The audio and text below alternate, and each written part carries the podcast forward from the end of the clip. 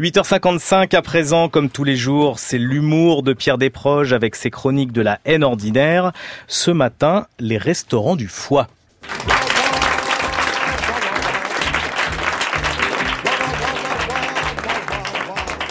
Attention, attention, il n'y a pas que les nouveaux pauvres, il y a aussi les nouveaux riches.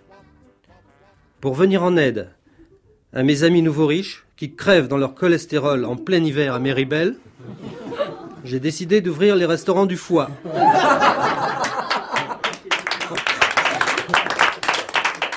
Envoyez-moi des tonnes de verveine et des quintaux de biscottes sans sel.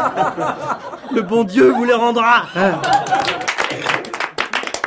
Sans vouloir offenser les marchands de confiture, il faut bien se rendre à l'évidence, les sirupeux commencent à nous les engluer. Depuis des lustres déjà, la mièvrerie d'un humanisme sanglotant enrobait l'homo sapiens occidental, infiltrant en son cœur débordant de remords colonialistes le flot sucré de la plus vulgaire sensiblerie. Mais bon, on se contentait de patauger dans le filandreux sans s'y noyer. Trois sous pour l'abbé Pierre, une marraine pour le Vietnam, une cuillerée pour Mamadou, et on pouvait retourner finir son foie gras, la conscience débarbouillée et l'âme dans les pantoufles. Mais voici qu'une horde électronique de rockers anglophones surgavés d'ice creams se prend soudain d'émotion au récit pitoyable de la misère éthiopienne, dont les navrantes images nous prouvent en tout cas qu'on peut garder la ligne loin de Contrexéville. Gravés sur le vinyle, les miaulements effrayants et les brames emmêlés de ces chanteurs transis déferlent un jour sur les ondes, et c'est le monde entier qui glougloude dans la mélasse, la larme en crue et la honte sous le bras. Pantelant d'admiration pour tout ce qui vient d'Amérique, les troubadours fin de siècle du rock auvergnat veulent faire exactement la même chose. Ils s'agglutinent en vain aux portes des maquignons du 33 tours. Renault a eu l'idée avant. Alors ils chantent avec lui.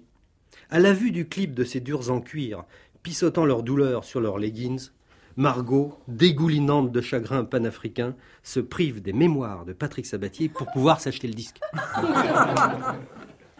Mais voici l'hiver venu, les nouveaux cons tuent la dinde, les nouvelles dindes se ziblinent, les nouveaux pauvres ont faim. Les charitables épisodiques, entre deux bas de confidois, vont pouvoir épancher leurs élans diabétiques. Le plus célèbre des employés de Paul Lederman ouvre les restaurants du cœur. Des tripiers doux, des épiciers émus, de tendres charcutiers, le cœur bouffi de charité chrétienne et de cholestérol montrent leur bonté à tous les passants sur les trois chaînes. Margot revend son disque pour l'Éthiopie pour acheter des pieds de porc aux chômeurs islamiques.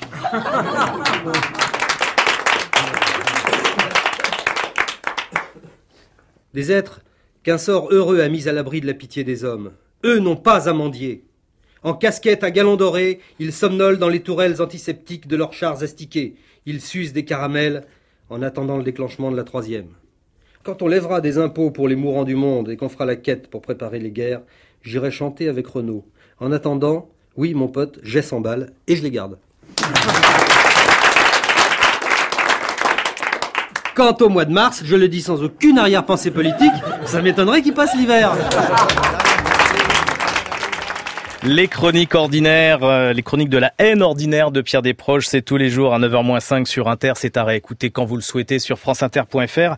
Et puis, euh, je prends quelques secondes pour vous parler de ce magnifique ouvrage, Desproges par Desproges, magnifique album photo, 350 pages, coordonné par Perrine Desproges, la fille du regretté humoriste, et c'est aux éditions du Kourou. Coucou. Forcément,